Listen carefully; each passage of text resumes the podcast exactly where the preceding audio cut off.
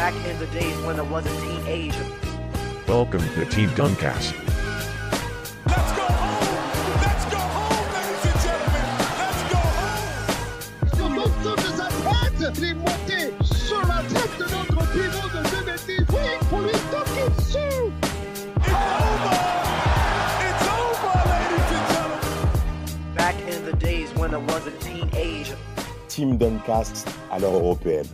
Là, il n'est pas question de célébrer les LeBron James, les Kobe Bryant, les Kevin Garnett, les Team Duncan.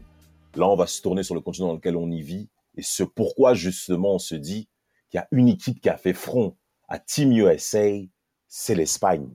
Alors, l'Espagne, elle nous a fait, elle nous a fait, elle nous a touché en plein cœur au niveau de notre équipe de France. Elle nous a impressionné face au State.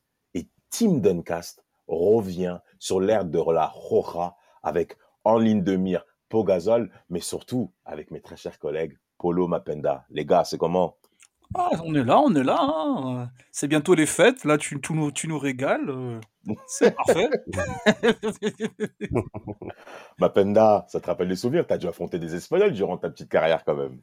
Ouais, il y en a quelques-uns qui bougent. euh, Après, c'est très rare. hein. Franchement, c'est très rare. bah oui. Ils ont, on reviendra dessus, mais ils ont tellement, ils se suffisent tellement à eux-mêmes au niveau local, au niveau de leur championnat, au niveau Complètement. structure, que c'est très rare. Mais tant, tant- j'en ai croisé quelques-uns, tu vois, euh, dans les, dans les profondeurs de la N2, N3, tu vois, quelques-uns qui sont venus parce qu'ils ont, qu'ils ont suivi leurs femmes, toujours les femmes derrière, tu vois, pour faire sortir Toujours, toujours. des gens de chez eux, tu vois. Bien sûr. Donc euh, voilà, mais ouais, c'est après en tournoi de jeunes aussi, il y en a, il y a des gens, ça m'est arrivé plus souvent en jeune que en, Bien. que en, que en- que en senior en fait, parce que comme je t'ai dit, c'est plus, c'est plus, c'est plus euh, les, les, les mecs des Balkans là et ou des Américains. Ouais. Bien sûr, bien sûr. Bien sûr, bien sûr. Polo, première impression sur cette euh, Roja Bah, moi, pour être allé souvent en Espagne, j'ai j'ai- j'ai le sentiment qu'ils ont vraiment cette culture de vraiment basket qui nous manque un peu en France, même si on commence à avoir pas mal de, de licenciés et, euh, et un truc qui, Mm. qui monte en puissance. Mais je pense qu'on est un peu à la ramasse par rapport à leur euh, état d'esprit et comment ils voient le basket, contrairement à nous. Et c'est vrai que, enfin, moi, pour y être allé, il y a des terrains partout. Les gens jouent, les vieux, les jeunes, les moins jeunes. Et tu sens qu'il y a une vraiment une culture passion. basket. Il y a une Mm. culture basket. Il y a le, il y a le foot, certes, mais Ouais. le basket a une grosse place aussi en Espagne. Donc, euh, voilà, euh, je ne suis pas étonné, tu vois, quand, je, quand on va traiter ce sujet-là, de voir que les performances sont au rendez-vous. Mais toi, tu commences déjà, Polo. hein. Tu commences déjà à faire des comparatifs avec la France. hein. Je ju- Eh, Vous, vous voyez comment il est, très cher, très cher auditeur? Eh, Polo, il rigole même pas. Il va direct comparaison, il direct tourne à la ramasse. Ça blague même pas. Mais en vrai, il n'a pas forcément tort. On aura temps de le développer. Bon, les gars, les têtes pensantes d'abord de cette Rora. Mapenda, rien de compliqué. hein. Euh, ouais, bah oui, bah tu sais déjà, en fait, elle s'appuie sur une, sur une génération qui est vraiment exceptionnelle. hein. On connaît Ouais. déjà bah, les frères Gasol, Pau et Marc. Après, tu as des mecs euh, comme Juan Carlos Navarro, Felipe Reyes, Ouais. Rudy Fernandez, euh, Barbarossa Garba- aussi. hein. Garba- ouais, Garbajosa, qui qui aura pas duré, enfin, il aura quand même fait 2000-2012, mais, mais derrière, il aura pas continué. Mhm. Après, et après, tu as des mecs aussi qui se rajoutent. En fait, ce qui est fort avec la sélection espagnole, dans toute la décennie 2000 et 2010, c'est que les ajouts, ça va être toujours des plus-values. Tu sais, je pense à des mecs comme Sergio sûr. euh, qui au Sergio début... Rodriguez aussi. Hein. Ouais, Sergio Rodriguez. Tu as des mecs comme Mirotic, Ibaka, tu vois. Bien sûr. Ça veut dire que même les naturalisés, on arrive quand même à les fondre dans un collectif, dans un modèle de jeu, dans un modèle, dans, dans un modèle de pensée qui, qui prône vraiment, tu vois, la, compéti- la compétitivité. Et euh, c'est ce qui va clairement se démarquer euh, par rapport à ce qui se fait d'habitude en Europe où pendant longtemps, c'est les, c'est les Serbes, euh, les Slaves qui ont régné ou même l'URSS, tu Oui. vois. Bien sûr. Et, euh, et juste avant ça, faut savoir que le basket espagnol, quand même, il part de super loin. Parce que là, avant de parler de cette génération-là, euh, il faut voir où est-ce que le basket espagnol était dans le, au milieu des années 90, tu vois. Ah, On est c'était pas mon frère. Ouais, c'était très compliqué, tu vois. C'était très compliqué. C'était une équipe qui ne passait pas les phases éliminatoires des grandes compétitions, même l'Euro, tu vois. Et euh, ils ont eu un DTN qui s'appelait Palmi, je crois, hein, qui est une sorte de DTN au niveau espagnol, qui Mhm, va mhm. repenser en fait tout un modèle euh, de formation avec euh, de la détection, en insistant beaucoup déjà sur des trucs basiques comme euh, le shoot et l'adresse globalement, tu vois. Mhm. plus globalement. Et, et aussi, là où il va se démarquer de ce qui se fait d'habitude en Europe, c'est sur l'esprit de compétition, tu vois. Complètement. C'est qu'ils vont, ils vont, ils vont, Très jeune, hein. Ouais, voilà, très jeune. Ça veut dire que ils vont, ils vont insister sur le, le fait d'être toujours un guerrier sur le terrain, tu vois? Avant même les fondamentaux, etc. C'est avant tout l'état d'esprit. Et euh, ça se verra très vite parce qu'ils ont eu du coup la chance de tomber sur cette génération-là, Gasol et tout, dès 99, où cette équipe va battre en fait une, jeune équipe de la Team USA dans un, dans un tournoi au Portugal. Donc euh, cette, cette, restructura- cette restructuration pardon, et, euh, et l'avènement de cette génération-là, parce que tous ces mecs-là, ils ont joué ensemble très très jeunes, hein, Marc Gasol et Navarro. Oh oui, enfin, Gasol et Navarro, lors de ce tournoi en 99, ils étaient très jeunes, ils, étaient, ils, ont, juste, ils ont tous joué ensemble. hein. Et euh, du coup, il va s'appuyer sur ça pour être un peu le fer de lance du, du basket espagnol, tu vois. Et ça, on va voir ce que ça va donner par la suite. Absolument, absolument. Juan Carlos Navarro et bien entendu Pau Un Gasol qui sont, fou.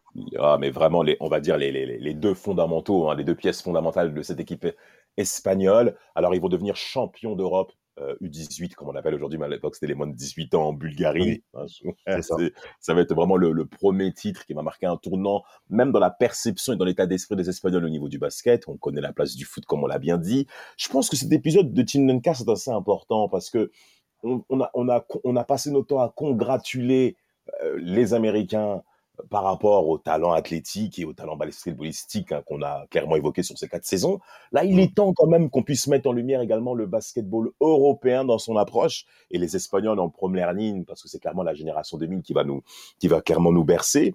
Et Mhm. euh, par rapport à ces deux éléments, tu as parlé du titre en 99, c'était le Mondial Junior qu'ils avaient également bah, au. Portugal qu'ils avaient battu Team USA justement avec euh, Pogazol en ligne de mire avant bien entendu euh, son départ euh, au Memphis Grizzlies. Euh, Il y, a, y y trois points, trois piliers majeurs que Palmi a, Palmi a mis en, en évidence. Alors déjà de un, il faut savoir que les clubs espagnols ont chacun un centre de formation, une cantera. Au- euh, la cantera, au contraire de la France où il y a euh, l'INSEP où, où, où on réunit les meilleurs espoirs français par rapport à certaines disciplines et notamment le basket, pas que le basket bien entendu. Les Espagnols ils vont privilégier à, à même, je dirais même euh, en parallèle avec leur modèle un petit peu sociétal, hein, avec les, les régions qui sont très fortes en Espagne. hein. Mhm. Eh ben, Ouais, les clubs, Ouais. tout à fait, les clubs, à leur tour, vont avoir leur centre de formation et vont s'appuyer sur trois piliers majeurs que je tiens à développer. C'est la technique individuelle du joueur espagnol, on l'a plusieurs fois aperçu lors des rencontres face à l'équipe de France, Polo, tu l'as bien précisé. Le collectif, donc l'état d'esprit fort qu'il y a dès la jeunesse au niveau de, de, de, de, de cette Rora, et bien entendu, l'intelligence de jeu, le jeu sans Ouais. ballon qu'il y a chez les Espagnols, la maîtrise, le toucher qu'on a pu voir même chez les grands, parce que Oui, bien sûr. aucun panto espagnol qui fait 2-13, qui fait 2-10, qui est vilain balle à la main. C'est pas du Greg Ostertag, hein, très cher auditeur. Hein. Donc euh, là, sur, sur tous ces points, on s'y retrouve et ça a gouverné bah, les différents résultats qu'on va dessus détailler sur Team Duncast. Polo, un mot à dire? Ah, Mapenda Ouais, que- juste, pour, juste pour compléter avant que Polo puisse, euh, puisse euh, parler, Vas-y. c'est qu'en plus de ça, euh, là où ils ont été aussi pragmatiques, c'est que ils ont fait ça sans avoir de style de jeu défini jusqu'à maintenant. Aujourd'hui, moi, tu me dis quel est le style de jeu de l'Espagne euh, sur les 20 dernières années, je serais incapable de te le dire.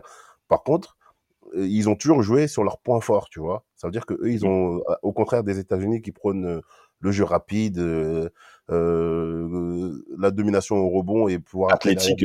ouais, voilà, développer du jeu rapide. Euh, le contraire des Serbes qui sont plus dans un jeu collectif, etc. Eux, ils sont plus dans un truc plus concret. Ça veut dire que nous, là, par exemple, sur cette génération-là, ils ont, ils sont dominants à l'intérieur. Bah, ils vont s'appuyer sur, sur, ce, sur ce style de jeu-là. Quand, quand les intérieurs en- en- sont fatigués ou, sont, ou ont, ont des problèmes de faute, on va s'appuyer sur le talent des joueurs extérieurs qui peuvent sortir des gros shoots, tu vois. Ah, c'est une équipe pas hybride. de- Hein. Ouais, voilà, c'est une équipe hybride qui, qui, qui, qui, qui, qui, qui s'adapte en fait à tout style de jeu et qui en plus, on verra derrière, euh, va développer aussi du vice euh, et tout ce qu'il faut pour mettre, euh, pour mettre à mal une équipe, hein. Pour mettre à mal la France. Alors moi, je vais, rebondir, je vais rebondir sur ce que tu viens de dire. On en avait un peu parlé avec Henri Lembe sur euh, Ouais, la ce formation des jeunes. Ouais. Et il avait dit vraiment qu'il y a vraiment une autre philosophie euh, au niveau de, de, de, la péninsule ibérique. Et c'est vrai que, comme tu, comme tu viens de le dire, euh, chacun a son pool et ils forment en vrai des joueurs en fonction de leurs besoins. Et c'est vrai que nous, on n'a pas cette mentalité-là. Et on voit bien, comme vous venez de le dire euh, tous les deux, en fonction de, de, l'opposition, en fonction du schéma qu'on a à mettre en place, il fabrique un peu comme un, un menuisier ou un, un maçon, il fabrique ce qu'il faut pour que ça soit résistant. Et c'est vrai que, quand on en avait parlé avec Henri, ils cherchent à avoir de, de l'efficacité dans leur formation des jeunes. Et c'est vrai que nous, on, on fait une formation un peu générique, comme on en avait parlé, pour que nos joueurs aient une formation globale sur tous les aspects, mais eux, ils sont devenus un peu des spécialistes. Et c'est vrai que c'est un peu ça qui nous diffère un peu, euh, un, sur la méthodologie et aussi sur le résultat. Mm. Et juste Très bien. après, avant, avant de vraiment rentrer dans le vif du sujet, Damas, euh, toujours au niveau de la formation, euh, c'est que là, tu vois, on a parlé de Palmy qui a quand même fait un gros taf au niveau de la, de la détection et de la, de la- du développement des jeunes. Tout à Il y a fait. aussi les clubs, tu vois, les clubs en Espagne qui font aussi leur, vraiment leur part du boulot, tu vois. C'est pas rare que, que tu voyes aujourd'hui, euh, pour avoir des amis qui jouent encore aujourd'hui dans le championnat espagnol, que ce soit en première ou deuxième division, il est pas rare de voir des jeunes qui ont à peine moins de 20 ans, 16, 17 ans, Bien être sûr. des joueurs majeurs dans des clubs, tu vois. Dans des clubs qui jouent régulièrement l'Euroleague ou l'Eurocup ou dans, une, dans, dans un championnat où tu as quand même le Real Madrid ou le Barça, tu vois, des équipes qui ont gagné quand même l'Euroleague à plusieurs reprises, tu vois. Bien La sûr, bien sûr. plupart des joueurs espagnols jouent dans le championnat ou s'ils sont pas en NBA, ils restent dans le championnat espagnol. Donc ça veut dire que, les... regarde, par exemple, un seul exemple, Ricky Rubio a joué à l'âge de, de moins de 15 ans en Ligue espagnole. En- je crois que c'était à Badalone, tu vois. Il avait même pas, il avait Ouais, 14 ans et Badalone. 8 mois, je crois, pour son premier match, ouais, pour son premier match en, en pro. Donc, euh, tu Ah, vois, ça c'est te, bon. ça te, ça te, c'est une confiance qu'ils donnent qu'aux- aux jeunes qui- qu'on ne trouve pas, par exemple, en France, encore une fois, et qui, et qui leur apporte aussi, tu vois, une certaine consistance euh, sur le plan européen. Eh ben, en parlant du plan européen, messieurs, on va de suite embrayer sur les grandes performances des années 2000 des Espagnols, avec déjà en première, en première ligne, bien entendu. Euh, on va dire, ils sont finalistes au championnat d'Europe 1999, hein, où, où déjà les Espagnols se positionnent comme étant des fers de lance sur, euh, bah, sur, le, sur le modèle européen. Euh, en finale, bon, ils perdront contre l'Italie. On évitera de rentrer dans le détail, bien que ça sera quand même un, un premier point majeur par rapport à, à cette- à cette nouvelle génération.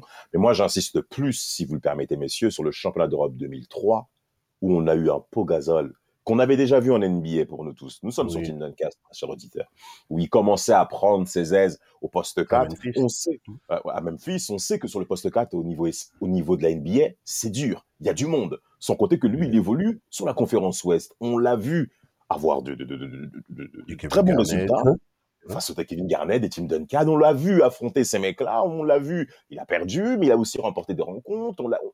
Pau de Gasol commence à s'imposer comme étant un joueur européen important sur, le, sur la scène de la Ligue. Mais maintenant, quand on bascule en modèle FIBA, c'est plus du tout la même chose, Mapenda. En 2003, il est déjà inarrêtable. Oui, il est déjà inarrêtable parce que le gars a déjà une panoplie offensive de dingue, tu vois. En Ouais. plus d'être, euh, c'est pas pour rien que qu'il va en NBA super tôt et qu'il est déjà un, un joueur euh, pas important, mais un joueur, un bon joueur NBA. C'est que le mec, en fait, amène euh, cette, cette touche européenne dans son jeu. Bien tu sûr. vois, c'est poste bas. On voit déjà qu'il a, il a, il a, il a les moves, il maîtrise les fondamentaux. La vision du jeu, elle est pas mal. Il a son petit shoot à mi-distance, il peut dégainer de loin. Et on le verra tout de suite, même sur ces championnats d'Europe là, où il, je crois, il fait partie des meilleurs joueurs à son poste, tu vois. Et, non, mais euh, c'est, ça sera- c'est déjà c'est le meilleur marqueur de championnat d'Europe. C'est Ouais, le c'est le meilleur. ouais, c'est le meilleur, champ- c'est le meilleur marqueur. Déjà. Et du coup, bah ouais, c'est c'est avec c'est c'est la logique en fait, c'est la juste logique des choses. Tu es tu étais en NBA, tu es un joueur majeur, tu tu es en Europe, tu domines. Tu vois, c'est- pour moi Exactement. c'est pas si c'est pas si étonnant que ça. Mais juste on voit déjà tu vois le potentiel du bonhomme qui n'est même pas encore qui est encore tout jeune tu vois à l'époque. Ouais, ouais, c'est 1980 hein, pour Gasol, donc 23 ans. Ouais, Et, 23 euh, ans. Donc, ils perdent en finale face à la Lituanie de Sarunas J- Jasiviekus. Là, Excusez-moi, bon, genre, il a joué aux Pacers, donc je ne vais pas me permettre de me tromper comme ça. Mais si c'est bon, bon, ça, c'est- un petit point. Euh, c'est- Sacré joueur en plus, hein, euh. Un sacré, sacré bonhomme. Euh, donc, ils s'inclineront en finale 2003. Alors euh, s'il te plaît, on va éviter. Est-ce que moi, moi j'aimerais quand même qu'on revienne sur ce podcast-là sur le duel France-Espagne? On est obligé de faire des crochets sur les rencontres qu'on a eu lieu entre la France et l'Espagne. On met ça maintenant ou plus tard? On peut mettre ça maintenant. Non, parce qu'après, t'as eu le championnat 2000, ils sont champions du monde 2006, tu vois pas. Donc, euh, t'as les Espagnols. euh, pff, en même temps, c'est bolos. Avant Bah, qu'ils gagnent tout. Mais après ça commence ça commence ça- les, les les, les branlés, commencent vraiment euh, à partir de 2009, tu vois. C'est vraiment difficile, on est d'accord. Donc on attend, on Avant, attend tu vois, je trouve que c'était. On attend, on attend. Bon, écou- écoutez les Ouais, avant, c'est, c'est, on veut dire, la France n'est pas encore, euh, voilà. Mais. Non, non, elle n'est pas encore là. D'ailleurs, elle merde avec euh, deux fois, elle rate les Jeux Mais après, on Olympiques. peut, on, on maintenant. hein. Non, non, non, vas-y. D'abord, on termine avec les défaites parce qu'ils perdent trois fois en Ouais. finale quand même. C'est quand même conséquent. On va dire que les Espagnols, il y a une espèce de chat noir oui, qui est là quand même aussi. Qu'il faut quand même signaler. Au niveau des seniors, on entend bien parce qu'ils s'inclinent en 99 face à l'Italie. Ils s'inclinent en 2003 face à la Lituanie. Et en 2007, ils perdent contre la Russie de Andriy Kirilenko, qui sera donc le meilleur joueur du championnat d'Europe en question, euh, sur les dernières possessions en plus. hein. L'Espagne s'incline à domicile euh, face à la Russie. Donc c'est trois finales de suite que l'Espagne perd euh, lors d'un championnat d'Europe, et donc notamment la dernière en 2007. Entre-temps, les Espagnols, malgré tout, remportent leur premier titre senior de manière exceptionnelle et qui va clairement changer l'image du basket mondial avec ce titre en 2006, Polo. Tu as des choses à énoncer par rapport à, à ça? Non, mais après, je pense que comme on l'a évoqué, euh, y a, même là, avec Henri, je pense que il y a, comme on vous l'avait dit, il y a une dimension à la préparation mentale, je pense, qui est en avance chez les Espagnols. Complètement. Je pense que, euh, après, sans disrespect, hein, mais euh, si ça nous serait arrivé à nous, je sais pas si on serait relevé aussi fort euh, de la sorte. Vous voyez ce que je veux dire?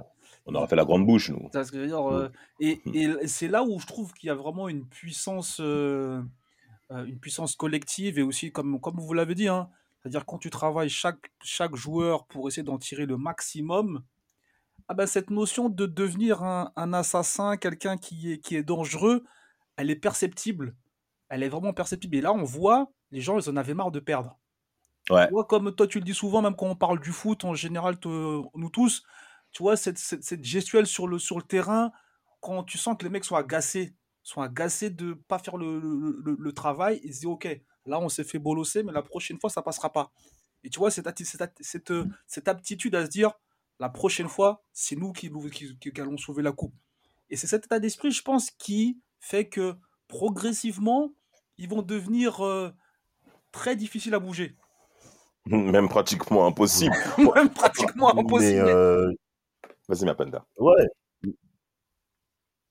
Mais juste sur, 2000, sur 2006, Vas-y. c'est c'est exceptionnel ce qu'ils font. Parce que regarde, ils tapent, ils tapent euh, la Lituanie en quart de finale, il me semble. Tu vois, Même la Serbie euh, avant, en ils- huitième aussi. gagnent de. Ouais, là, là, la Serbie et Monténégro, ouais, euh, qui est une grosse équipe à l'époque, tu vois, déjà. La Lituanie Déjà. qui a, toujours, qui a toujours fourni des joueurs. Mais surtout la demi-finale, tu vois. La demi-finale Ouais. contre l'Espagne, qui est un match hyper tendu. Perdent de, ils gagnent de 1 point. Et l'Espagne, enfin, l'Argentine, qui est quand même euh, vice-champion, enfin, qui est juste euh, champion olympique, tu vois. Champion olympique ayant, tapé, 2004. en ayant tapé. Ouais, voilà, champion olympique, en, ayant tapé la, la Team USA, là, tu vois, cette équipe de Bolos, là, de 2004. Bien sûr. Il les tape, tu vois, au terme d'un match hyper tendu. Mhm. Et on se dit, et il joue contre qui en, finale? Contre la Grèce, qui a tapé la Team USA, tu vois, qui était Absolument. censée être dans un renouveau, tu vois. Donc on se dit que là, la Grèce est, est, est favorite, tu vois, et les mecs, ils arrivent euh, confiance max, ils ont tapé les States et tout. Et en finale, ils leur mettent un blowout. Ils leur mettent 20 23 points dans la gueule, tu vois. Ils, 23 ils, ils points dans encaissent que gueule. 40 ils encaissent que 47 points dans une finale, alors que la Grèce, le match d'avant, on avait mis plus de 100 aux États-Unis, tu vois? Donc, tu, tu- Non, mais je sais pas si on se rend compte du gap tu vois, entre deux matchs. Tu vois, il y a, y a- y a deux jours d'écart. Le vendredi, ils, mettent- ils en mettent 100 aux États-Unis. Contre l'Espagne, ils en mettent 47, tu vois, la Grèce. Et, euh, et, et, euh, et- alors que l'Espagne, elle reste toujours dans ses standards au-dessus des 70 points. C'est-à-dire que toi, cette équipe-là, elle, a- elle dégage déjà une force mentale, euh, une force collective qui est, est- qui est vraiment impressionnante parce que tout le monde s'attendait à la finale en- entre euh, euh, la revanche entre la, la- les États-Unis et, euh, et, et au niveau mental et au même au niveau talent, tu vois. Absolument, absolument. Et le meilleur joueur, alors je sais pas, alors le meilleur joueur de cette confi- de cette, euh, vous m'entendez les gars? Oui. Parfait. Oui, Le meilleur joueur en plus de ce championnat d'Europe, de ce championnat du monde 2006, Pogazol bien entendu. Alors ce match, cette demi-finale face à l'Argentine, elle est, elle est quand même très importante dans, dans l'état d'esprit des Espagnols et même sur l'avenir absolument. également. C'est- un match, c'est un match fondateur par rapport à tout ce qui va se passer après. Parce que certes, il y a l'échec en 2007 lors de ce euh, lors de cette finale euh, d'Europe euh, 2007, ok. Mais le fait que l'Espagne soit déclarée championne du monde 2006 sans qu'ils affrontent les États-Unis, automatiquement, ça amène un décomplexe pour les Argentins qui avaient déjà battu les, les, les, les, Américains en 2004. Ça amène un décomplexe pour les Grecs. Vous vous souvenez les Grecs, il y avait un pivot, il y avait il y avait un pivot renois là, énorme. Sofo, Big Sofo. Eh, eh, il me régalait là-dessus, il me régalait gros. Mais lui, il posait des problèmes, lui. Hein. Mais complètement, mais, mais Dwight Howard, il n'en pouvait plus. Alors qu'il avait bien commencé le match. Hein. Enfin bref, Bah oui, c'est un l'ont sujet. et et- et- et l'Espagne, qui est championne du monde 2006. On reviendra après sur la fin de podcast, très cher auditeur, sur la fin de la rencontre, en- euh, sur le duel également avec les Américains, où si ces derniers ne se remettaient pas en question, je ne suis pas sûr qu'ils auraient été champions olympiques et que Netflix aurait suivi ce que nous voyons actuellement. Alors, messieurs, euh, nous allons enchaîner avec, on a compris le championnat d'Europe 2007 gagné par Kirilenko avec F47 que nous saluons. Le championnat d'Europe 2009 maintenant. Alors, Polo, moi, je veux t'entendre. Parce que depuis le début du podcast, t'es chaud sur la France. Mais là, on entre dans une situation où les France-Espagne vont devenir musclés. OK? Donc, pourquoi, en 2009, on se fait écraser? Qu'est-ce qui se passe côté français? Bah, je t'ai dit, je pense que c'est le mind game. Franchement, dans tous les sports, hein, même, même, dans les sports, même dans les sports de jeux vidéo, tout. Le mind game, ça fait. En fait, c'est le. Pour moi, c'est la bascule. Tu vois, tu, tu peux mettre les efforts, tu peux faire les entraînements, tu peux faire tout ce que tu veux, préparation physique, préparation athlétique. Mais il y a ce petit delta là, le petit delta du mind game, du, de, ton esprit, comment il est sur le terrain. Et tu le disais par rapport justement à, à Netflix. Eh ben, je pense que dans le reportage de Netflix, c'est c'est bien mis en valeur par euh, Kobe. Eh ben, c'est cet esprit de. On, on est tous à la même valeur, mais ce qui nous différencie, c'est comment on va tuer l'autre. Et je pense que les Espagnols, comme tu l'as dit au début du podcast, ils ont cultivé ça comme un agriculteur prend soin de ses graines. Vraiment, ils ont fait ça avec de la minutie, un travail euh, d'orfèvre. Vraiment, ils ont fait ça vraiment, comme dit fait main, quoi. C'est doucement, mais sûrement. Et ça paye. Vous voyez, euh, le travail, y a- il y a des sélections, on dit souvent, il faut prendre le temps pour récolter les fruits. Et ben, je pense qu'eux, ils ont vraiment bien pris le temps et on voit les résultats. C'est flagrant. Et- et- ma- Oui, Mapenda, tu, t'étais- tu voulais ré- réagir. Ouais, je voulais par, par rapport à ce que dit Polo sur le mind game. Mais moi, je suis désolé. hein, et là, on peut commencer à tacler la France. La Oui. France, en 2009, arrive déjà en position de, arrive déjà en position de victime pour moi. Pourquoi? Parce qu'ils Oula. font une phase de poule. Non, mais c'est vrai. Rappelle, rappelle-toi, Polo. Rappelle-toi. Ils, ils font une phase de poule où ils tapent tout le monde. La France tape tout le monde. Ça commence à intégrer les, petits jeunes comme De Colo, etc. Parker, il est au top. Batum, il est là. Tu vois, ça. Ça fait des campagnes de playoffs avec Portland. Tu vois, tout le monde est bien et tout. Ils font des phases de poule, ils tapent tout le monde, tu vois. Au lieu de, de faire un peu de vice et de triche carrément, tu vois, parce que les, les Espagnols vont beaucoup faire sur les différentes compétitions après, dans les années 2010, va gagner en fait le dernier match contre la Grèce qui servait quasiment à rien, tu vois. Ils, ils battent la, la Grèce au, au, au buzzer euh, après, au- sur le dernier match de poule. Au lieu d'arriver confiants, en fait, ils arrivent euh, en, en victime, en, en étant désolés de limite affronter l'Espagne, alors que l'Espagne fait pas un premier. Non, mais c'est vrai. en- alors que l'Espagne ne fait pas un premier tour exceptionnel, tu vois. Alors qu'au lieu de se, de se servir de cette force-là, d'avoir battu tout le monde, bah, ils arrivent un peu défestis sur l'avance et il y aura pas de quart de finale, en fait, où, où vraiment les Espagnols vont leur rouler dessus. Je crois que ce match-là, pour Gasol, il fait 28 points, 9 rebonds. Et derrière, tu as Tony Parker, en fait, qui, qui se mange une. une- Et c'est là où on, parlait de. Ouais, mais en fait, c'est là qu'on on parlait, on parlait de, de, de cette faculté à s'adapter ils vont faire une, une, une, une, une, une- une presse tout terrain sur Tony Parker. Et le Tony Parker, il finit le match à 6 points, tu vois. 6 points. Tony Parker, c'est le meilleur joueur. C'est le meilleur joueur, c'est le meilleur joueur français, l'un des meilleurs joueurs NBA, NBA finaliste de, fin- enfin, MVP des finales, 2007. Tout à fait. 2000 euh, 2005 ou 2007, enfin bref. 2007, Mais- 2007. Ouais, 2007, ouais. Et donc, euh, ce mec-là, donc, euh, normalement, il, il, il, il est craint. Il est censé être craint en Europe. Mais le mec, on envoie un mec qui est en Europe faire une zone, une, enfin, une presse tout terrain sur lui en lui disant, gars, aujourd'hui, ça va être compliqué pour toi, même pour franchir le milieu de terrain, tu vois. Et c'est ce qui fait que la France est complètement désorientée. Et ça se verra sur le box score où Parker finit à 6 points, où le- la France prend 20 points sur le match. Il y a même le match, il a, il a pas eu lieu. Donc pour moi, non, tu vois, non. la, domina- la domination mentale, elle commence là, tu vois. Et, vraiment là, désolé pour, pour, la, pour, pour la vulgarité, mais c'est là vraiment que l'Espagne commence à poser nos couilles sur nous. Parce qu'ils savent qu'ils vont retrouver cette équipe-là. Non, mais c'est vrai, tu vois. Ils savent qu'ils. En fait, moi, je pense qu'ils avaient un, un temps d'avance. Parce qu'ils savaient que cette génération-là, des Parker, Batum, Joe, etc., ils allaient les recroiser plusieurs fois, tu vois. Les, les Boris déjà le cas Dio. en jeune, tu vois. C'était déjà le cas en jeune. Et là, on entre dans une nouvelle euh, décennie. Oh, les gars, là, là c'est quart de finale. On, on- on- votre meilleur joueur, il n'existe pas, tu vois. Et je pense que c'est là que ça va être le plus compliqué pour la France parce qu'ils n'ont pas eu, ce, pour moi, ce, ce train d'avance-là de rentrer dans l'adversaire avant que l'adversaire leur rende 200. Je sais pas ce que tu en penses, Damas, mais moi, je le lis comme ça. tu Ah, vois. mais non, mais complètement. Déjà, le premier carton en 2009, il y a, y a- il y a plus 10. Il y a 25-15 à la fin du premier carton. Et après, il n'y a, pas- y a pas match. Il y avait une musique d'extra musica et tout. Y Ah, salaud Il y a pas match Il y a il n'y a pas match, il n'y a pas match, il n'y a pas match. Franchement, si Vladimir il était dans le podcast, tu aurais mis le générique de, de, de, de, de, de- tu vois, les musiques rythmées congolaises là. Tu sais, c'est- c'est- c'est- Aucun secret avec ça. Enfin bref, messieurs, pour redevenir sérieux, euh, l'Espagne va clairement, comme tu l'as bien dit, Mapenda, poser son règne sur nous Français, où on est dans une période.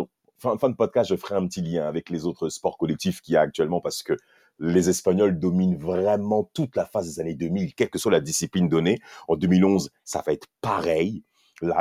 Concrètement, encore une fois, en 2011, alors la compétition, elle est en Lituanie, donc euh, terre de basket, tout le monde, tout le monde connaît. Et là, encore une fois, même au cours de cette finale, on s'incline 98 à 85. Le meilleur joueur, au contraire de 2009, où Pogazol avait été tout simplement sublimissime, bah, ça sera Navarro. Ça sera Navarro. Et moi, pour moi, c'est quand même significatif de cette équipe espagnole et le pourquoi de ce podcast. Parce que Navarro, il va avoir une adresse sur cette finale et même sur toute la compétition. MVP euh, donc du championnat d'Europe 2011. Ru- Juan Carlos Navarro, c'est terminé. C'est terminé. Et en plus, ce qui est marquant sur cette finale, il y a un joueur qui s'est greffé au collectif espagnol, c'est Serge Ibaka. Serge Ibaka, le Congolais naturalisé espagnol, messieurs. Il y y y a- absolument rien à dire, euh, Polo. Mapenda, mais là, Tony Parker, qui est peut-être le meilleur scoreur de, de- ce championnat d'Europe, on sent qu'on est désarmé, on n'arrive pas. Même Joachim Nora qui avait pleuré, on voit, mais il a eu raison de pleurer. hein. Non, mais comme l'a dit Mapenda, en fait, c'est une équipe qui s'adapte à, à l'adversité et aux, aux- aux adversaires. Et là, en vrai, euh, il frappe toujours là où ça, où, où ça fait mal euh, chez l'adversaire, comme tu viens de préciser avec euh, Ibaka. On, Ouais, on avait présence des soucis, on avait, on avait des soucis dans la peinture. Boum, il rajoute un type pour nous pour nous plomber en Vraiment. 4 ou en 5. on essaie de stretch, boum, de l'adresse à 3 points, veux-tu en voilà.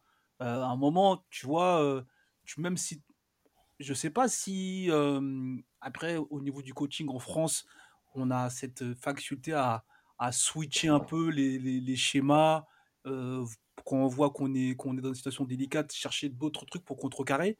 Mais je trouve qu'au niveau de la sélection espagnole, ils ont toujours un peu comme un joueur d'échecs quelques coups d'avance pour dire ok, ils vont nous envoyer ça, bah on a ça en stock, on peut leur mettre ça pour les calmer, on fait des zones, on fait des trucs et on va progressivement remettre en marche notre jeu pour rouler sur les gens. C'est incroyable. mais c'est ce que je disais, c'est ce qu'on disait en début de podcast, tu vois. Encore une fois, c'est l'ajout des mecs. On peut se dire que c'est des mecs en plus qui jouent. En plus, Ibaka, comme tu as dit, euh, c'est quelqu'un, enfin, c'est un joueur important à NBA, tu vois. Il joue au Thunder, il, il fait parler de lui. On pourrait se dire que c'est un mec qui va venir un peu tirer la lumière sur lui, surtout que au niveau du jeu, on peut se dire que sa manière de jouer peut ne pas coller avec la philosophie Tout espagnole, tu vois? Tout à fait, tout vois, à fait. lui, il est plus dans un profil défensif, euh, dissuasion, etc. Non, le mec, il rentre, il fait, il fait le même, euh, le même boulot qu'on lui demande de faire en NBA. Ça veut dire euh, mettre des contres, mettre des taquets et empêcher Ouais. les meneurs de driver dans la raquette, tu vois? Et il y a un mec dont on n'a pas parlé là-dedans depuis qui, qui arrive euh, en 2009, c'est le sélectionneur. Euh, J'oublie toujours son nom. Scariolo? Ser- ouais, non, Sergio Sca- Scariolo, ouais, Scariolo, pardon. Il-. Pour moi, pour moi, c'est un- tactiquement, il est vraiment fort, tu vois, parce qu'il arrive à, à intégrer des mecs, on le verra plus tard même avec Mirotic, qui vont, qui vont rentrer directement dans le mood et apporter leur, leur point fort, tu vois, sans qu'il y ait d'histoire de non, moi je veux plus de ballons, non, parce que la, la- la hiérarchie, elle est clairement établie. Tu joues NBA, tu es un role player NBA, tu vas en sélection espagnole, tu es aussi un role player, tu vois. Et le mec comme Navarro, c'est un mec qui, qui a que qui a pas beaucoup de références à NBA, tu vois, qui a plus des références en Europe, bah, ça sera fait. lui de le- ça sera plus ça sera lui qui mettra les gros shoots, ça sera lui qui lui demandera les pick and roll pour aller mettre des shoots assassins dans les corners à la sortie des écrans, etc. Et c'est ce qui va se passer là. Surtout qu'en plus en 2011, euh, pour certains, c'est la meilleure euh, équipe de France qui pouvait aller chercher quelque chose, tu vois. Et on le Tout à fait. Joachim Noah est présent. hein. Joachim Noah est là, Enfin. Parker, il est, il est toujours en forme, tu vois, ouais, Noah qui est enfin là, quand il passe pas l'été à fumer de la bœuf, tu vois, donc c'est bien. mais, euh, Ah, les mais voilà, tu vois, mais surtout que on verra aussi, tu vois, le début vraiment du... Un autre élément aussi, tu vois, quand on parlait du vice, pour moi, Rudy Fernandez, ce qu'il fait, c'est trop. Il tisse une toile d'araignée, il tisse une maison dans la, dans la tête de tous ces mecs-là, comme Batum, etc. Et, et ça commence là, à fait. 2011, 2012, c'est des fautes de bâtards, tu vois, des fautes à la Ouais. limite Faut sur sportive. Parker, tout à fait. Ouais, sur Parker et tout, Bat- Batum qui, qui, ré- et qui sort de son match. Même s'il ne le sait pas, il sort de son match, tu vois. Et la domination, enfin, la deuxième phase de la domination, après 2009, elle, elle est là. On gagne sur le terrain parce qu'on est fort. Et en plus, on rentre dans vos têtes, les mecs, tu vois. Parce qu'on a des mecs qui sont vicieux et qui, derrière, tu les provoques physiquement. Mais sur l'attaque précédente, enfin, sur l'attaque qui arrive, vont te mettre un gros shot dans ta gueule, tu vois. Et tu pourras rien y faire. Et c'est ce qui se passe sur 2011 et 2012, tu vois. Exactement, en 2012, le, le- le train va être fait, messieurs. Euh, on est en quart de finale des Jeux Olympiques 2012. Enfin, Tony Parker met les pieds euh, lors d'une session euh, Jeux Olympiques. Euh, Mm. Les préférés de Gilles Chris, que nous saluons bien entendu. Et ce qui est frustrant, encore une fois, c'est que l'Espagne, le match va être de plus en plus serré. C'est l'un des matchs les plus difficiles Ouais. auxquels les Espagnols ont pu faire front. Les Français font face physiquement, même en termes de jeu Jean-Ballon, euh, même en défense. Les, Français répondent présents. Mais il Ouais. y a, il y a, il y a, il y a, mais Batum craque. Batum craque, il va rentrer dans une situation de violence avec euh, Rudy Fernandez encore une fois, qui Oui, étaient tous les deux coéquipiers aux Blazers. On- Moi, je me souviens très très bien. Et on fait une fin de match catastrophique où concrètement, psychologiquement, on laisse, on laisse la partie. On a craqué. On a fait cinq minutes sans marquer lors d'un quatrième quart-temps. Et quel que soit euh, un match où vous arrivez en fin de rencontre, vous êtes au quatrième quart-temps, vous faites cinq minutes sans marquer, ben, vous devenez une viande à bouffer. Et c'est ce qui s'est clairement passé. La France va s'incliner en 2012, 59 à 66, encore une fois face à ces Espagnols. Bien plus roublard que d'habitude, Macalenda, là, cette fois-ci. hein. Oui, toujours. Bah, tu sais, c'est dans la continuité, comme je te disais, là, de 2011, tu vois. Mais, Ouais. euh, mais là, à la grosse différence, enfin, pour moi, tu vois, sur cette période-là, après, on va revenir dessus après par rapport à la Team USA. Moi, en fait, à partir du moment où l'Espagne a montré le niveau de jeu qu'ils ont montré sur ces finales-là, mais j'étais, les finales de 2008, hein, dont je parle, On est pour moi, d'accord ils étaient, pour moi, ils étaient intouchables, tu vois. Ouais. Parce que Ouais, le, ouais. le, le- le basket qu'ils proposent, comment ils répondent au début, aux défis physiques des États-Unis, les gros shoots qu'ils trouvent dans le corner à des moments où c'est vraiment fait. chaud, tu vois. T'as des fait. Kobe LeBron sur le terrain, t'es là, tu te bats, tu mets des gros shoots, possession après possession, tu reviens à moins 2, plus 3, tu vois. T'es à moins 5, t'es toujours dans le viseur, les mecs qui se- tu vois, c'était, les Américains ont vraiment eu du mal à les achever, tu vois. Et donc, à partir du moment où, pour moi, les Espagnols, ils ont été capables de tenir tête à des, à des monstres à cinq têtes comme ça sur le terrain, pour moi, c'était pas, pas la France qui allait les impressionner, tu vois.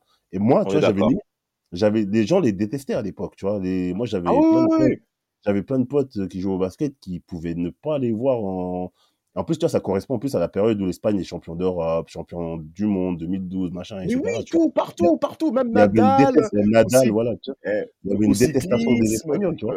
Alberto, Alberto Contador, les Oui, Espagnols ouais, ont tout raflé. Ah, Au ils ont tout cyclisme, raflé. ils ont tout raflé. Au handball, ils ont tout raflé. Au basket, Ouais, ouais. ils sont là. Non, Même les féminines, on n'en a pas parlé dans la formation, mais même les féminines. Bien sûr. Bien Mais sûr. Mais du coup, moi, en fait, je voyais pas, enfin, je, je voulais pas rentrer dans ce truc-là de détestation parce que déjà, je l'ai trouvé fort au basket, tu vois. Rudy Fernandez, moi, on peut me dire ce qu'on veut. Je kiffe ce joueur basket, basket, enfin, dans le game, je le trouve vraiment trop fort, tu vois. Mais bien Et sûr pour moi, à partir jeu de là, ballon exceptionnel. mais c'est incroyable, même un shoot au niveau du shoot, bref. Ouais, le Mais shoot, pour moi, à partir sûr. de là, tu vois, les, les Espagnols, ils étaient plus en mode, euh, bien, pas jouer parce qu'ils ont quand même eu du, on leur a quand même causé du fil à, à retordre, tu vois. Bien Mais sûr, ils bien avaient, sûr. ils avaient, ils avaient quand même toujours une, un petit matelas d'avance sur nous mentalement, tu vois. Parce que ça veut dire que même quand ils gagnent ou même quand ils étaient proches ou quand, quand on était proches, je me disais non, ils étaient, ça, ça ne dépend que d'eux, tu vois. Cette impression de supériorité qu'ils avaient, pour moi, elle était, Tout à fait. c'était trop, tu vois. Alors, ben justement, moi, je fais le lien avec Polo. Qu'est-ce qui a manqué aux Espagnols, la Rora que nous célébrons pour battre les États-Unis aux Jeux Olympiques, Polo? Il a manqué quoi? 2008, 2012, qu'on dit souvent c'est les deux plus beaux matchs qu'on a eu de tous les temps dans, dans, dans, dans trucs compétition. Ce, qui est, ce que les gens ont le droit de penser, bien entendu. Franchement, euh, vu la domination des Américains, là, les, ils, ont, ils ont clairement eu front euh, face aux Espagnols. Mais qu'est-ce qui a manqué pour que pendant trois sessions olympiques, les Espagnols échouent et manquent la marche? Alors, tout simplement, moi, je, dis- je, je, je le dis souvent, euh, l'effort que tu fais pour, pour garder ton mind game élevé, ça bouffe plus d'énergie que quand tu fais un effort physique normal. Et ça, les gens, ils l'oublient Ouais. enfin, ils l'oublient très, très régulièrement. Garder un niveau élevé mental, ça draine tellement d'énergie que même si tu es archi fort, il y a une contrepartie. Et je pense que cette contrepartie, elle est là. Parce qu'en vrai, tu peux conserver toute ton énergie psychique et tout ça pour euh, faire le nécessaire. Mais il faut toujours mettre le dernier coup de rein. Et le dernier coup de rein, si tu es face à quelqu'un qui a la même énergie que toi et qui peut déplacer aussi des montagnes, bah ça fait collision. Et je pense que là, le problème, c'est que tu. En fait, tu es toujours face au boss de fin. là. Au boss de fin. Et le boss de fin, il a la même énergie que toi. Alors, tu peux toujours déployer. Tu peux toujours déployer tout ce que tu veux. Mais ces types-là en face, ils ont l'habitude aussi de prendre des coups, d'être, euh, on va dire. Et on oublie souvent de le dire, hein, quand tu as une cible dans le dos, tu es obligé de répondre.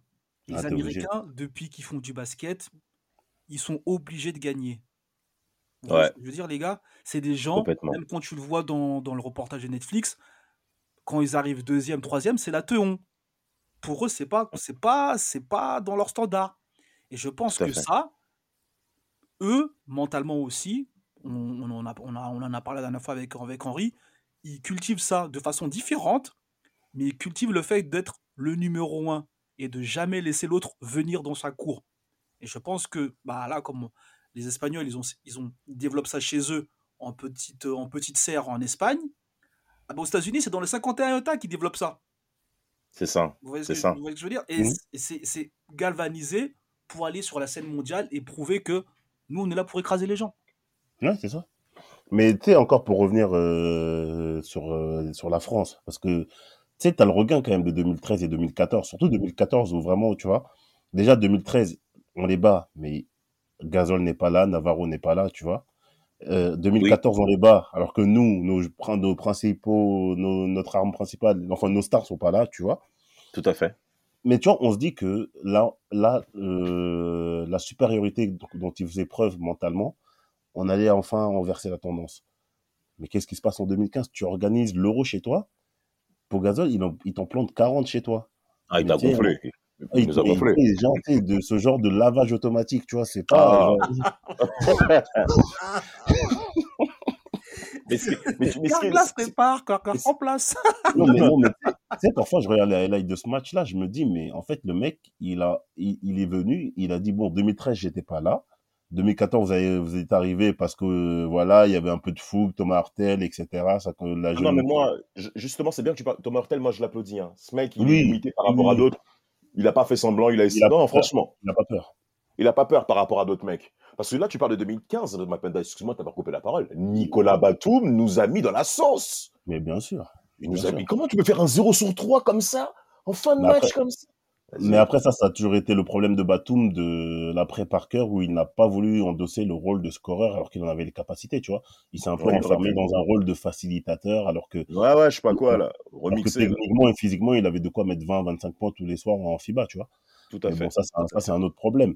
Mais juste par rapport, euh, du coup, par rapport aux États-Unis, euh, les gars, à un moment donné, t'as quand même, euh, tu vois, LeBron, Jordan, enfin LeBron et Kobe, pardon. Jordan. non, mais euh, c'est pas un plus révélateur. Hein. Donc, si Vladimir, il- il- s'il nous écoute, faut qu'il se calme tout de suite. Ouais, mais. LeBron, LeBron et Kobe, pour moi, c'est c'est c'est trop fort. C'est beaucoup trop fort, tu vois. Et comme t'as dit Polo, quand après l'échec de 2004, 2006 et tout, là, tu refais, tu te remets en question. On a vu quand il t'as le dit. Ouais, voilà, tu remets, tu remets des, des mecs comme Dwayne Wade, des mecs qui sont là pour euh, pour laver l'honneur, tu vois, du, de la nation. Parce que quand on connaît les États-Unis, leur rapport à la à la nation, le patriotisme, les mecs, on, leur, on, les, on les amène des mecs qui sont des blessés de guerre, qui sont aveugles, tu vois, en leur disant, eux, ils sont battus pour le pays, donc faites la même Tout à chose. fait. Tout à fait. Talissa, avec le talent basket que ces mecs-là, ils ont, pour moi, c'est c'est trop dur, tu vois. C'est trop dur d'aller chercher un titre olympique dans ces conditions-là. C'est ici, ils auraient été encore dans le truc de, ouais, nous, les stars, on vient, on fait pas le sale boulot, on les regarde de, on les regarde de haut, c'est que des petits Européens, chez nous, c'est pas les meilleurs. Ils se refait gonfler. Et ça, euh, ça aurait été peut-être le gonflage de trop pour eux, tu vois, mais c'était pas le cas. Non, non, la remise en question américaine a permis justement de pouvoir remporter ces deux, euh, ces deux épopées olympiques 2008 et 2012 qui empêchent à l'Espagne de devenir elle-même championne olympique. Je vous rappelle au basket, très cher auditeur, très chère auditrice, au basket sur les nations, le titre qui compte le plus, c'est pas le championnat du monde, c'est d'abord les Jeux olympiques. C'est les JO. On a eu l'exemple avec Tony Parker qui a plusieurs fois pleuré 2000 et 2004 d'avoir été absent avec l'équipe de France en étant lui-même leader. Hein, ils ont aussi leur part de responsabilité. L'Espagne a clairement répondu présent en se disant qu'on a fait front avec les Américains. Alors, Mm. bon, les, les Argentins l'ont pris au bon moment. hein, ils ont eux-mêmes step up leur niveau face à cette équipe américaine. Donc, moi, messieurs, pour terminer ce podcast, on, on- on- on- on pourra dire que les Espagnols, le titre qui a eu lieu en 2022, il était inattendu, mais c'est encore eux qui gagnent. Alors là, Bah oui. juste, juste c'est très simple. C'est la faute de qui? C'est la faute de l'équipe de France ou c'est l'Espagne qui s'est sublimée? Parce qu'ils ne sont pas dans une génération super, super, à ce que j'ai entendu là. Les Willy, Hernan, euh, Hernan Gomez, tous ces mecs-là, c'est pas des mecs. euh, Comment vous, comment vous vous positionnez par rapport à ça? Le, le, Euh, socle, le socle est solide, Damas. Ouais, c'est ça. Je vais pas te ça. mentir. Le so- En vrai, c'est comme. En fait, pour Ouais. moi, si, on fait une comparaison, c'est un peu comme euh, le match qu'on a vu avec l'Argentine contre l'Arabie Saoudite. C'est-à-dire? C'est-à-dire, c'est-à-dire qu'en vrai, les gens étaient préparés. Tu vois ce que je veux dire? Ils sont venus, même si tu vois sur le papier, tu dis bon, les mecs, ils ont pas l'air d'être très forts. euh, pff, c'est, je sais pas, des coupeurs de citron de première, seconde zone. Pff, tu sais pas trop ce qu'ils vont faire. Mais en vrai, comme on l'a dit au début du podcast, ils savent tous ce qu'ils ont à faire. Et ça, dans tout, dans le travail, dans le sport, quand dans ton projet, tout le monde sait ce qu'il a à faire, c'est dangereux. C'est très dangereux. Tout à fait.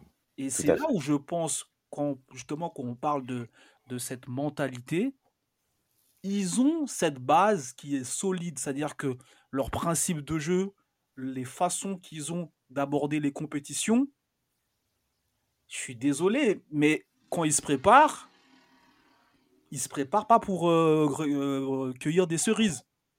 Ce que je veux dire, Impressionné. ils y vont pour euh, récupérer des breloques. Ils y vont pour être troisième, deuxième et voire meilleur premier. Tu vois ce que je veux dire? Bah, Complètement. Et, et- et moi, Mais- par rapport à cette phase 2022, Mapenda, tu voulais réagir? Vas-y, vas-y. Ouais, juste par rapport à, à, Dam- à, à Polo. Damas, toi, t'es un libéraux, tu vois. Moi, je vais, je vais, je vais continuer le, l'exemple de foot qu'a donné Polo, mais plus dans le cadre espagnol. Vois? Vas-y. T'es un- un libéraux. T'as vu, toi, les, comment les Real, les Barça, ils prônent l'excellence, tu vois, etc. Surtout le Real. Complètement. Vois, Complètement. ils prônent une- un certain environnement où, voilà, c'était là pour gagner, etc. Et ça, quelle que soit l'époque, quelles que soient les forces en présence, tu vois. Tout à fait. Et je pense qu'en fait, les Espagnols, dans leur manière de, dans leur évolution basket, ils ont on- ainsi, tu as pris aussi des trucs du foot. Dans ce truc, maintenant, on est tout en haut. On peut avoir des petites périodes de creuse, d'une génération moins bonne qu'une autre, etc. Ce qui est le cas. Ouais, ce qui est le cas, factuellement, ce qui est le cas. Mais il y a des standards sur lesquels on ne doit pas descendre parce que c'est pas digne de notre niveau, de notre histoire et tout. Et je pense qu'ils se sont mis dans ce mindset-là, ils l'ont pris du foot, tu vois. Et pour Tout moi, c'est tout simple. Et par rapport, et sur maintenant sur un plan purement basket, la France, on aurait pu se dire que là, la France était peut-être supérieure en termes de génération, surtout que tu as des mecs comme Gobert, etc., etc. Mais Fournier. euh, Fournier, voilà. Mais tu vois, par exemple, moi, l'exemple Gobert est une. euh, C'est un bon joueur, Gobert, hein, encore une fois, hein, plusieurs fois défenseur de la Ligue, il n'y a pas de souci. Mais c'est la finalité, en fait, que, dont, euh, sur la formation que tu prônes qui, qui, qui me pose problème. Tu as un mec qui est en NBA, qui fait moins de pertes que, que, que Gobert, mais je suis désolé, dans une configuration FIBA où il s'agit de plus jouer au basket, il a gonflé. Il a gonflé. Le petit frère euh, Hernan Gomez, il lui a fait les fesses. Je suis désolé encore ça. pour la vulgarité. mais ils ont ciblé. Mais les gars, vous avez, vous avez tous vu le match. Vous avez vu, c'était pick and pop. Ça ciblait, ça, ça se retrouvait sur Gobert. Ah bon, toi, t'es un défenseur, toi, t'es dans la, t'es dans la dissuasion. Mais on sait que tu peux pas défendre au large et on sait que tu vas lever la main, tu vas nous servir de viseur. On sait que Tout à tu auras un temps, t'auras un temps de retard au large. Et cette petite demi-seconde où euh, tu vas pas t'adapter à, une- à- à une situation de pick and roll, bah ça y est, fin du match. Le fin du premier carton, ils ont plié le match. Parce qu'ils ont ciblé encore Exact. une fois la faiblesse, la faiblesse de ce qu'on pensait être nos points forts. et ils ont appuyé avec leur, leur, leur profil dont on parlait tout à l'heure. Ils ont des stretch cuts, ils leur, ils leur ont fait démarrer le match. Et ça a donné ça. Fin du, fin du troisième, fin du premier carton, il y avait, il y avait déjà plus 15, plus 20. Après, il y a eu une petite, euh, une petite révolte, mais on savait qu'il y avait, ça, ça a pas dépassé, Non, ça a non. pas dépassé les 10 points, tu vois. Et pour Exactement. C'est ce truc-là que les Espagnols, ils ont gardé, et c'est là où c'est fort. Ça veut dire que même s'ils ont une génération moins forte en termes de talent et tout, ils ont cette mentalité, cette faculté à faire mal à l'adversaire, à avoir cet esprit de compétitivité et qui leur assure, qui leur assure là, qui les a assurés en 2022 et qui leur assurera, je pense, dans le futur, euh, tu vois, toujours des résultats probants sur la scène internationale, tu vois. L'Espagne championne d'Europe 2022, 88 et 96, fa- 76 pardon, face à ton équipe de France. Cette même génération 92 avait battu l'Espagne à domicile lors du championnat du monde 2014. Mais les Espagnols savent se remettre à niveau. C'était le temps pour les Evan Fournier et les Rudy Gobert de gagner. Ils ne l'ont pas fait, encore une fois. Et la France repart groggy face à l'ogre espagnol, le roi d'Espagne, le roi d'Europe.